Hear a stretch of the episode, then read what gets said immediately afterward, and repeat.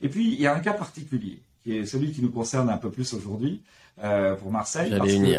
Sur les 50 villes, il y en a trois euh, que sont euh, Singapour, Miami et Marseille, qui, en tant que tels, ne sont pas des lieux de surconcentration de PIB informatique ou même de richesse, tout simplement, de PIB, mais qui ont une particularité, c'est un atout géographique incroyable. Et euh, on le connaît bien dans le maritime, hein, avec Singapour, c'est quasiment le Pacifique obligé pour passer du Pacifique à, à l'océan Indien. Euh, pour Miami, bah, c'est un peu la même chose, hein, c'est la liaison naturelle euh, de, de l'Amérique du Sud et de la Caraïbe pour remonter vers les, les États-Unis.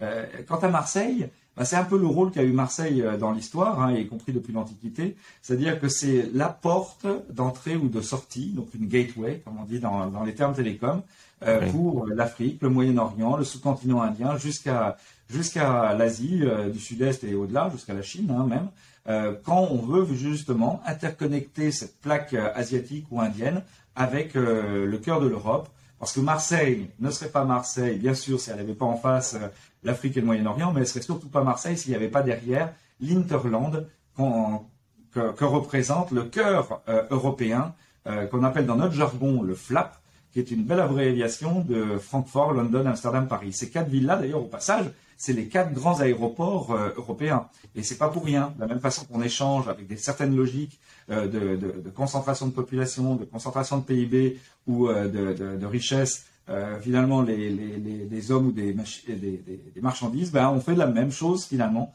pour la data.